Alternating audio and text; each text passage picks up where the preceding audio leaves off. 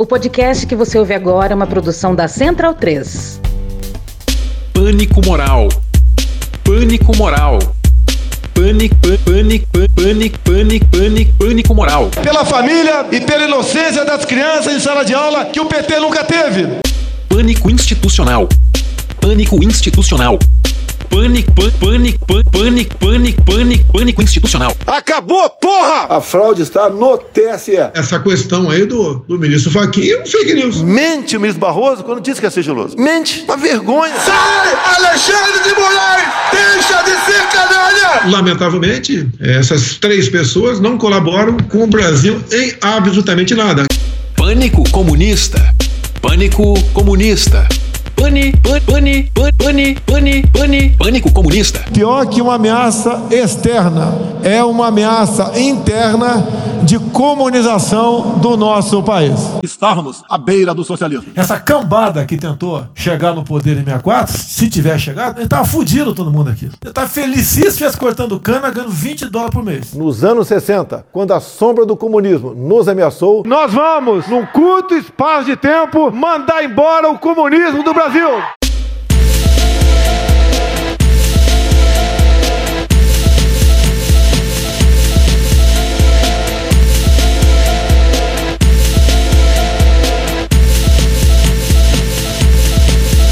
Porra. Doideira! Maluquice. Bem louco! Cê é louco, Doideira! Maluquice. Bem louco! cê é louco, Muito louco, muito, muito louco! Pra conversar com doido, só outro doido. Muito louco, muito, muito louco! Eu não tô louco. Eu não tô louco. Muito louco, muito, muito louco! Eu não tô doido, não. Muito louco, muito, muito louco! É uma coisa de doido.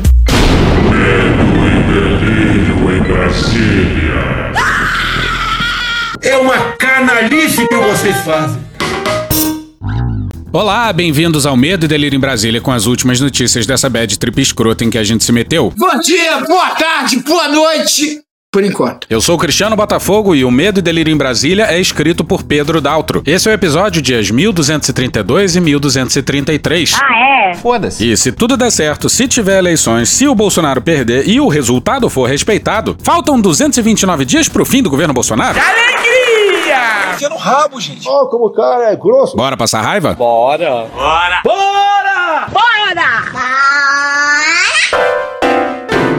Auxílio Brasil. Ai, Cristiano, toda hora isso. Não adianta reclamar, Neide. A lei está aí para ser cumprida. Então segue vírgula subsequente obrigatória.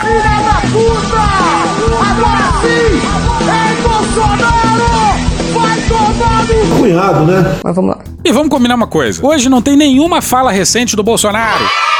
As crianças comemoram.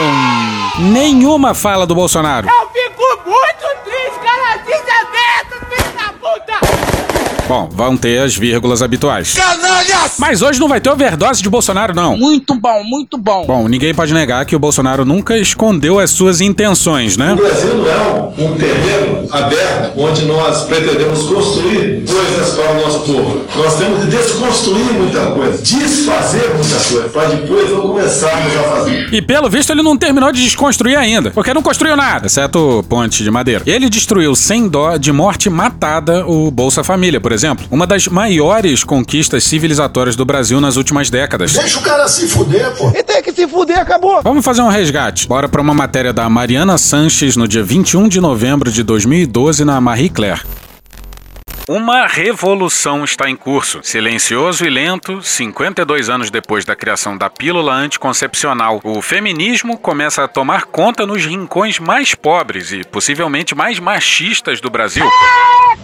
Porra, caralho! O interior do Piauí, o litoral de Alagoas, o Vale do Jequitinhonha em Minas, o interior do Maranhão e a periferia de São Luís são o cenário desse movimento. Quem o descreve é a antropóloga Valquíria Domingues Leão Rego, da Universidade Estadual de Campinas, a Unicamp. Nos últimos cinco anos, Valquíria acompanhou ano a ano as mudanças na vida de mais de 100 mulheres, todas beneficiárias do Bolsa Família. Ela foi às áreas mais isoladas, contando apenas com os próprios recursos, para fazer um exercício raro, ouvir da boca dessas mulheres como a vida delas havia, ou não, mudado depois da criação do programa. Abre aspas, há mais liberdade no dinheiro, fecha aspas, resume Edneide, uma das entrevistadas de Valquíria, residente em Pasmadinho, no Vale do Jequitinhonha. As mulheres são mais de 90% das titulares do Bolsa Família. São elas que, mês a mês, sacam o dinheiro na boca do caixa. Edneide traduz o significado dessa opção do governo por dar o cartão do benefício para a mulher. Abre aspas, quando o marido vai comprar, ele compra o que ele quer. Quando eu for, eu compro o que eu quero. Fecha aspas. Tá certíssimo. Elas passaram a comprar Danone para as crianças e a ter direito à vaidade. Valkyria testemunhou mulheres comprarem batons para si mesmas pela primeira vez na vida. Finalmente tiveram poder de escolha. Isso muda muitas coisas. Abre aspas, boa parte delas tem uma renda fixa pela primeira vez e várias passaram a ter mais dinheiro do que os maridos. Fecha aspas, diz Valkyria. Mais do que escolher entre comprar macarrão ou arroz, o Bolsa Família permitiu a elas decidir também se querem ou não continuar com o marido. Nessas regiões, ainda é raro que a mulher tome a iniciativa da separação, mas isso começa a acontecer, como relata Valkyrie. Aspas, na primeira entrevista feita em abril de 2006 com Quitéria Ferreira da Silva, de 34 anos, casada e mãe de três filhos pequenos em Inhapi, perguntei-lhe sobre as questões dos maltratos. Ela chorou e me disse que não queria falar sobre isso. No ano seguinte, quando retornei, encontrei-a separada do marido, ostentando uma aparência muito mais tranquila. Fecha aspas. Cadê meu celular? Eu vou ligar pro 80, vou entregar teu nome e explicar meu endereço. Aqui você não entra mais, eu digo que não te conheço e jogo água fervendo se você se aventurar. Eu solto o cachorro e apontando pra você, eu grito pé. Eu quero ver você pular, você correr na frente dos vizinhos. Você vai se arrepender de levantar a mão pra mim. Vale muito a pena ler a matéria da Marie Claire. O título é O Bolsa Família e a Revolução Feminista no Sertão. E o trabalho completo da Valkyria é só buscar por liberdade, dinheiro e autonomia, o caso da Bolsa Família. E essa aí é uma revolução que custava muito pouco e que foi desenhada de forma brilhante. Especialmente nesse tipo de contexto aí, dar o dinheiro na mão da mulher é sim uma revolução. Bora para uma matéria não assinada no dia 14 no Globo intitulada Auxílio Brasil é retrocesso. Pedro Ferreira de Souza e coautores, em artigo publicado pelo IPE em 2019, concluíram que o Bolsa Família consegue fazer muito com recursos orçamentários modestos. Eles apontam que entre 2001 e 2015, o grande mérito do programa foi justamente a qualidade de sua focalização, para além da sua efetividade na redução da pobreza, 15%, e extrema pobreza, 25% com 0,4% do PIB, reduziu-se a pobreza em 15% e a extrema pobreza em 25%. Para você ver como o Bolsa Família era algo importante, até os insuspeitos FMI e a OCDE louvavam o programa. A efetividade do Bolsa Família é reconhecida internacionalmente. Em 2015, o Fundo Monetário Internacional, o FMI, destacou em relatório sobre a economia brasileira sua contribuição para, abre aspas, redução da pobreza a um nível histórico, fecha aspas. Em 2020, a OCDE recomendou no documento Economic Service Brazil sua ampliação como uma das estratégias para enfrentamento dos efeitos da pandemia. Mas nessas horas, o. Paulo Guedes, mentiroso! Ele está cagando para o CDE. Vivemos a hipocrisia! E como o Bolsa Família era ligado ao governo petista, Bolsonaro passou três anos pensando em como mudar o programa, para que ele pudesse dizer que ele é seu. Foram várias idas e vindas. Até 2022, no meu governo, está proibido falar a palavra Renda Brasil. Ó, não vai ter isso. Daqui até o fim do meu governo, não vai ter mais Renda Brasil. Acabou. E como de hábito nesse governo, eles fazem uma lista das piores ideias e escolhem a pior delas. É muito mais físico do que intelectual. O governo acabou com Bolsa Família e meteu no lugar o problemático Auxílio Brasil. Sim, o valor aumentou. Isso numa pandemia era o mínimo, mas eles abriram mão de tudo que deu certo no Bolsa Família. O aumento dos recursos nos leva ao segundo ponto de refinamento do Bolsa Família, sobre critérios de distribuição para os beneficiários. Nesse aspecto, os 400 reais do Auxílio Brasil não levam em conta a composição familiar, o grau de pobreza da família, nem as diferenças regionais entre beneficiários. Pois é, mas aí fica complicado, né? Outra variável. Essa é coisa de matemática, não é coisa do governo, porra.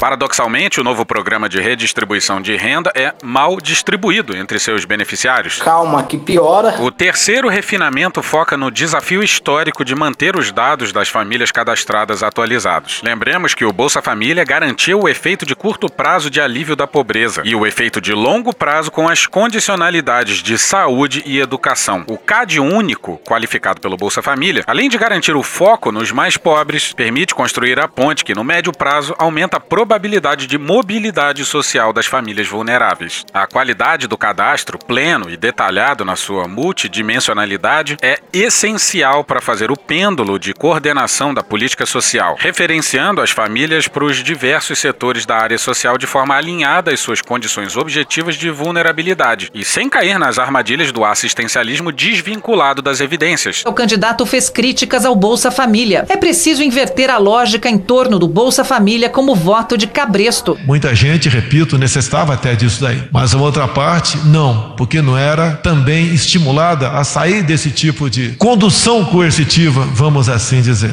E a Bolsa Família é uma mentira. Você no Nordeste não consegue uma pessoa para trabalhar na tua casa. Ele já vai viver de Bolsa Família, não vai fazer nada. Não produz bem nem serviço, não produz nada. Você vê meninas no Nordeste, bate a mão na barriga grávida e fala o seguinte, que tem também o auxílio natalidade, esse aqui vai ser uma geladeira, esse aqui vai ser uma máquina de lavar. E não querem trabalhar. Desenvolvimento intelectual dessa garotada, de 0 a 3 anos, filhos de Bolsa Família, equivalia a um terço da média mundial. Então isso aí é tudo cabresto, voto de, voto, voto de cabresto pro governo. O Auxílio Brasil, ao que tudo indica, escorrega no assistencialismo e perde virtudes essenciais do Bolsa Família. Dados do Consulta, Seleção e Extração de Informações do CAD Único, o SECAD, mostram que a taxa de atualização do cadastro caiu 22 pontos percentuais entre fevereiro de 2020 e fevereiro de 2022.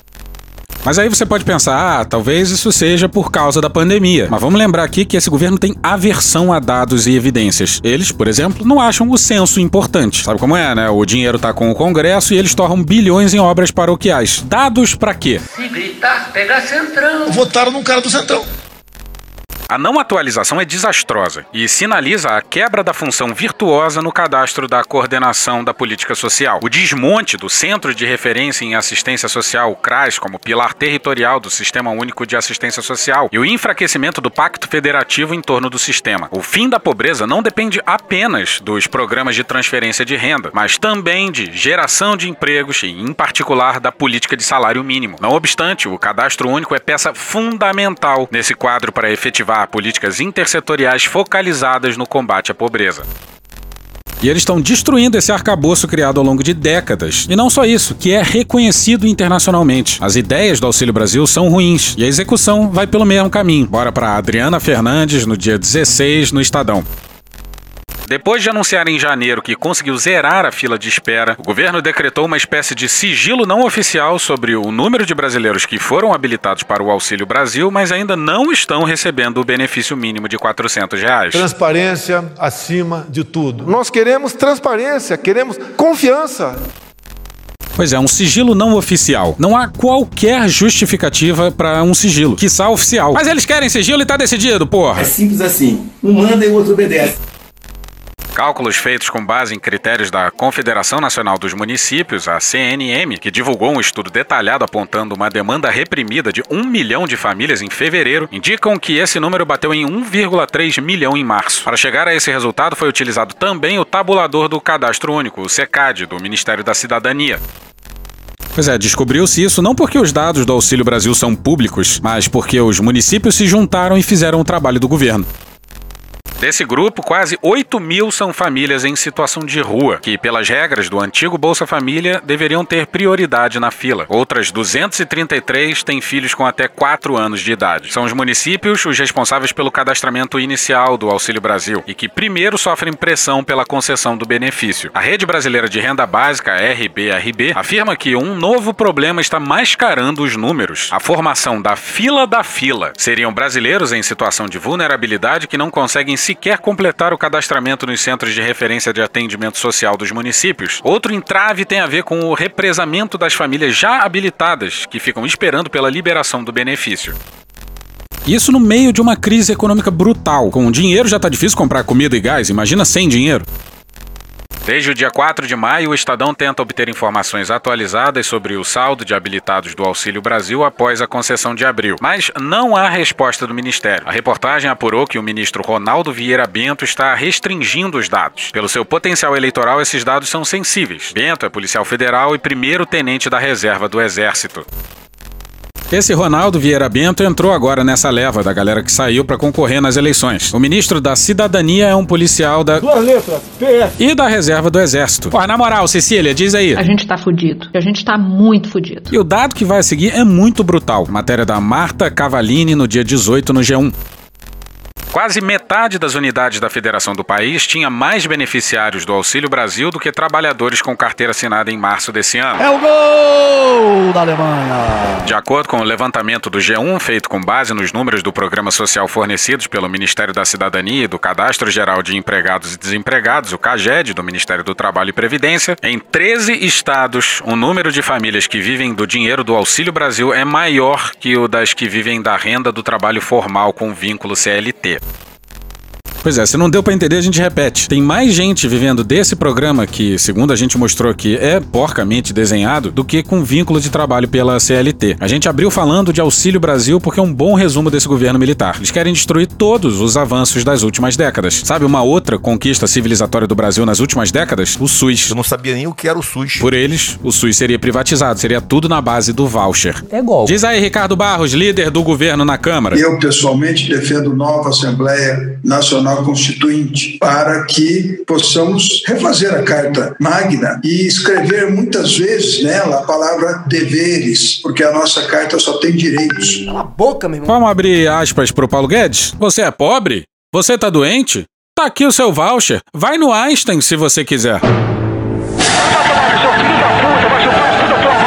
Calma, calma. Pois é, o Paulo Guedes falou isso. Vou até chamar o Cunha antes da hora. Que Deus tenha misericórdia dessa nação. Mas ainda não acabou. Sou ousado! Bolsonaro tem um plano claro. Daqui a pouco, quem assume a presidência do TSE é o. Xandão. Xandão. E como o Bolsonaro não consegue o impeachment do Xandão, ele vai tentar a suspeição do Moraes. Agora para a matéria da Bela Megali no dia 17 no Globo. O presidente Jair Bolsonaro apresentou uma ação no Supremo Tribunal Federal contra o ministro Alexandre de Moraes. Bolsonaro acusa Moraes de abuso de autoridade. Pois é, Bolsonaro mandou mais um. Sai, Alexandre de Moraes! Deixa de ser canalha! Então, então, então sai, sai, sai da minha frente. Sai, sai, sai da minha frente. Porra. Atenção, é agora que o bicho vai pegar. O presidente afirma que o ministro teria realizado, abre aspas, sucessivos ataques à democracia, Jair! desrespeito à Constituição, Messias! e desprezo aos direitos e garantias fundamentais. Bolsonaro! Caralho, que quadra da história, hein, senhoras e senhores? Acuse os adversários do que você faz. Chame-os daquilo que você é. A primeira razão, segundo o presidente, seria a, abre aspas, injustificada investigação no inquérito das fake news. Eu acho que até um fake news é válido, com todo respeito. Quer pelo seu exagerado prazo, quer pela ausência de fato ilícito, fecha aspas. Você tá como homem, pô, não como moleque. O segundo motivo seria, abre aspas, não permitir que a defesa tenha acesso aos autos, fecha aspas. Vão ficar chorando até quando? A terceira alegação de Bolsonaro é que, abre aspas, o inquérito das fake news não respeita o contraditório, fecha aspas. Cala a boca, não te perguntei nada. O quarto motivo apontado por ele é que Moraes teria decretado contra investigados medidas não previstas no Código de Processo Penal, contrariando o marco civil da internet. Será mesmo? O quinto e último ponto afirma que, mesmo após a PF ter concluído que o presidente da República não teria cometido crime em sua live sobre as urnas eletrônicas, Acontece que esse inquérito, ele corre sobre segredo de justiça. Moraes, abre aspas, insiste em mantê-lo como investigado, fecha aspas. Eu tenho três alternativas para o meu futuro: estar preso, ser morto ou a vitória. Nós temos três alternativas, em especial para mim: preso, morto com vitória. Dizer aos canalhas que eu nunca serei preso. Lembrando que são duas lives, essa aí com aquele especialista, entre várias aspas, em urnas, e teve também a da quebra de sigilo, com essa fala aqui do Felipe Barro sentado ao lado do Bolsonaro dizendo isso aqui. Acontece que esse inquérito, ele corre sobre segredo de justiça. Nesse caso aí, a PF viu indício de crime, mas o Aras pediu arquivamento. Confesso, Aras, que foi um amor à primeira vista.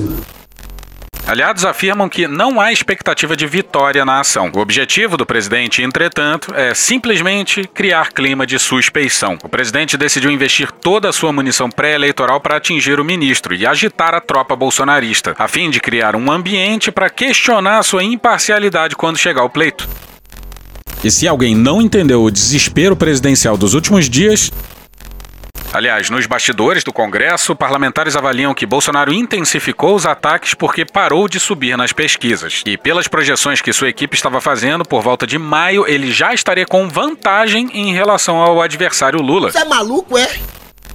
Bom, já tá claro para esse governo que na eleição eles não vão ganhar. E não é à toa que o Faquin tá dando vários recados nesses dias sobre a realização das eleições. É esta urna eletrônica e o nosso processo eleitoral que trazem paz e segurança para as nossas eleições. O mundo observa com atenção o processo eleitoral brasileiro. Somos hoje uma vitrine para os analistas internacionais e cabe à sociedade brasileira garantir que levaremos aos nossos vizinhos uma mensagem de estabilidade, de paz e segurança e de que o Brasil não mais aquece a aventuras autoritárias. Mas não é só por isso não, Fábio Serapião no dia 14 na Folha.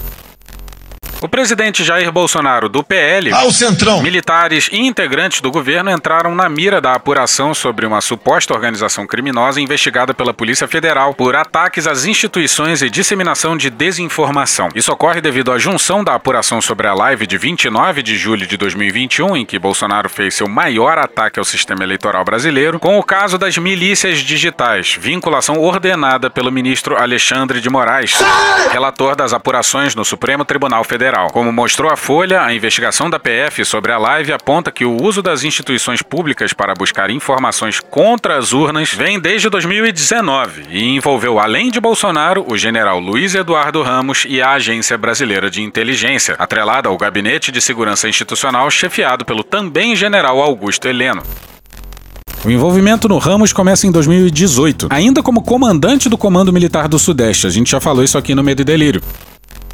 Além de Bolsonaro e dos dois generais, entram na mira da PF, a partir de agora, o ex-diretor-geral da ABIN, Alexandre Ramagem, o ministro da Justiça, Anderson Torres, e o coronel do Exército, Eduardo Gomes da Silva, responsável por apresentar as suspeitas de fraudes na live. Agora, com o material sobre a live em que Bolsonaro atacou sem provas as urnas eletrônicas, o inquérito é classificado por investigadores como o principal anteparo contra possíveis investidas golpistas de Bolsonaro até a eleição e no período pós-eleitoral. Não temos prova. Não tenho prova. Não tenho prova. Não tenho provas.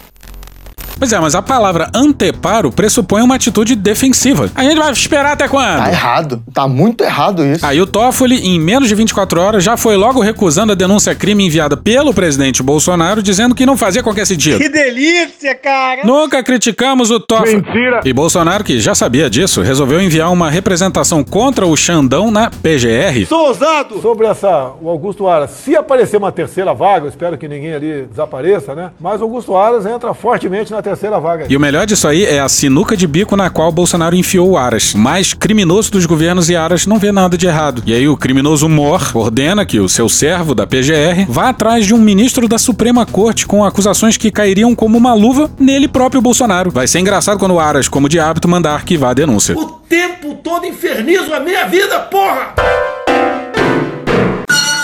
Judiciário! Chega aí, Catra. Senhoras e senhores, a partir desse exato momento eu tenho o prazer e a satisfação de informar a todos os presentes que vai começar a putaria! Sendo assim, vamos pro Lauro Jardim no dia 16 no Globo. Juízes estaduais e federais, ministros das cortes superiores e procuradores do Ministério Público estão prestes a sorrir de orelha a orelha. Dinheiro! Será votado nessa semana no Senado uma PEC 63, que há oito anos tramita no Congresso sob o apelido de PEC dos Quinquênios. Na prática, significa que cada um dos beneficiados ganhará um acréscimo de 5% nos salários a cada cinco anos trabalhados. No total, portanto, o reajuste dessa turma pode chegar a 35%, pois a proposta estipula em 7 o máximo de quinquênios. Falam tanto do- dos meus pornôs, mas tem horas que eu vejo que a putaria tá aqui. A PEC assegura a contagem da, abre aspas, parcela indenizatória de valorização do tempo de exercício, o período em que o beneficiário trabalhou em carreiras jurídicas, bem como na advocacia privada, antes de entrar para a magistratura ou para o MP. Pois é, o país na merda e vai ter gente com 35% de aumento de salários. E servidores do topo do funcionalismo público. E quem tá por trás disso é o Rodrigo Pacheco. O covarde frouxo presidente do Senado. Não tô ofendendo nem agredindo ninguém. Ao invés de ter os penduricalhos todos que nós tínhamos antes e que ainda temos no Brasil, cortar isso tudo e ter o subsídio com a valorização pelo tempo de magistratura e tempo de Ministério Público, até para compensar valer. essas carreiras em relação às privações que elas têm, de não ter outra fonte de remuneração, de não poder exercer qualquer outro tipo de atividade, de correrem risco dos mais variados na atividade que elas exercem. Pois é, saem os penduricalhos e entram esses quinquênios obscenos. Enquanto isso, para todos os demais servidores é congelamento, inflação de dois dígitos e por aí vai a desgraça. Tem que acabar a justiça. Agora sim, puxa aí, Cunha. Que Deus tenha misericórdia dessa nação. Mas até o momento ele não teve. Porra. E hoje a gente fica por aqui. Num dos últimos episódios a gente usou a descrição de uma charge, em que um cara caminhava no deserto, chegava até um sorveteiro que falava tem de morango e tem de bosta. E o cliente falava, eu não gosto muito de morango. A gente não sabia de quem era, mas o arroba Dutra Roger apontou pra gente. E é do arroba A Terra é Chata. Então, arroba A Terra é Chata. Obrigado pela charge. E eu queria aqui mandar um beijo pro Bento e pro Benjamin. Beijo para vocês dois e se comportem, hein? Esse episódio os áudios do Álvaro Borba do Meteoro Brasil, TV Câmara, Band Jornalismo, Jovem Pan, Planalto, SBT News, BBC News, TV Brasil, Arquivo X, Falha de Cobertura, Antagonista, Programa Cadeia, Inteligência Limitada, Gil Brother, Hermes e Renato, Choque de Cultura, Igor Guimarães, Carla Bora, Planet Ramp, Multishow, UOL, Juliane Furno, Poder 360, Elza Soares, Cecília Oliveira do Fogo Cruzado, Rede Globo, Amada Foca, Carl Orff, Diogo Defante, Anitta, Ludmilla, Papatinho Snoop Dogg, Tiago Rodrigo, Jornalismo, TV Cultura, Parafernália, Bonitinha Mais Ordinária, Mr. Catra, Cartoon Network, TV Senado, Roda Viva, Conversas Cruzadas, Regina Roca, Chico Botelho, Globo News, Panorama CBN, Léo Stronda, Daniel Furlan e The Office. Thank you! Contribua com a nossa campanha de financiamento coletivo. É só procurar por Medo e Delírio em Brasília no PicPay ou ir no apoia.se barra Medo e Delírio. Porra, doação ao caralho, porra. Não tem nem dinheiro pra me comprar um jogo de videogame, morou, cara? Pingando um capilé lá, vocês ajudam a gente a manter essa bagunça aqui. Assine o nosso feed no seu agregador de podcast favorito e escreve pra gente no Twitter. A gente joga coisa também no Instagram e no YouTube. E o nosso Faz Tudo Bernardo coloca também muita coisa no Cortes Medo e Delírio no Telegram. E agora a gente também tem uma loja, loja.medo e delírio em Brasília.com.br. Eu sou Cristiano Botafogo, um grande abraço e até a próxima. Bora passar a raiva junto? Bora!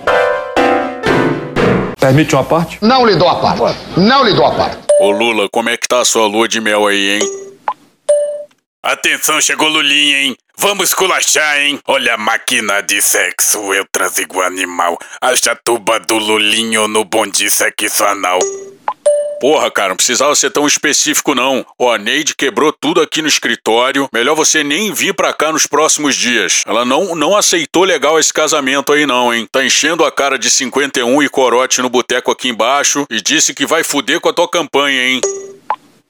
Porra, Frota, resolve isso aí pra mim, vai. Se a Janja descobre que eu tô falando com a Neide, não teve quase casamento por causa dessa porra já. Pode deixar, Lula. Você sabe que eu sei o que fazer, né? Vou descer lá sem blusa, cantar um George Michael pra ela no ouvidinho. Porra, ela esquece tu na hora. Meu irmão, vamos combinar que entre eu e você não tem comparação, né? Companheiro, eu te entrego um ministério se você resolver isso aí pra mim. Ó, pra mim a fazenda tá de bom tamanho, hein? Mas se for pra te complicar, dá a casa civil que tá tudo certo. Olha só, essa lua de mel tá esquisita mesmo, porque tá todo mundo querendo me fuder.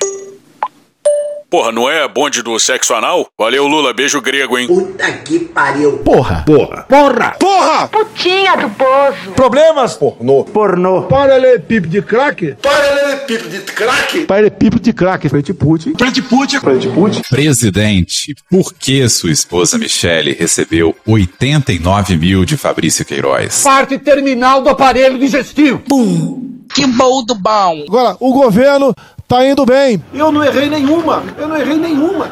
Zero. Porra. Será que eu tô errando falar isso daí? Não tem como não dar errado. Vai dar errado. Tem tudo para não dar certo. O cu dilatado. Lula ou Bolsonaro? Qualquer pessoa me perguntar Satanás ou Bolsonaro, eu vou responder Satanás.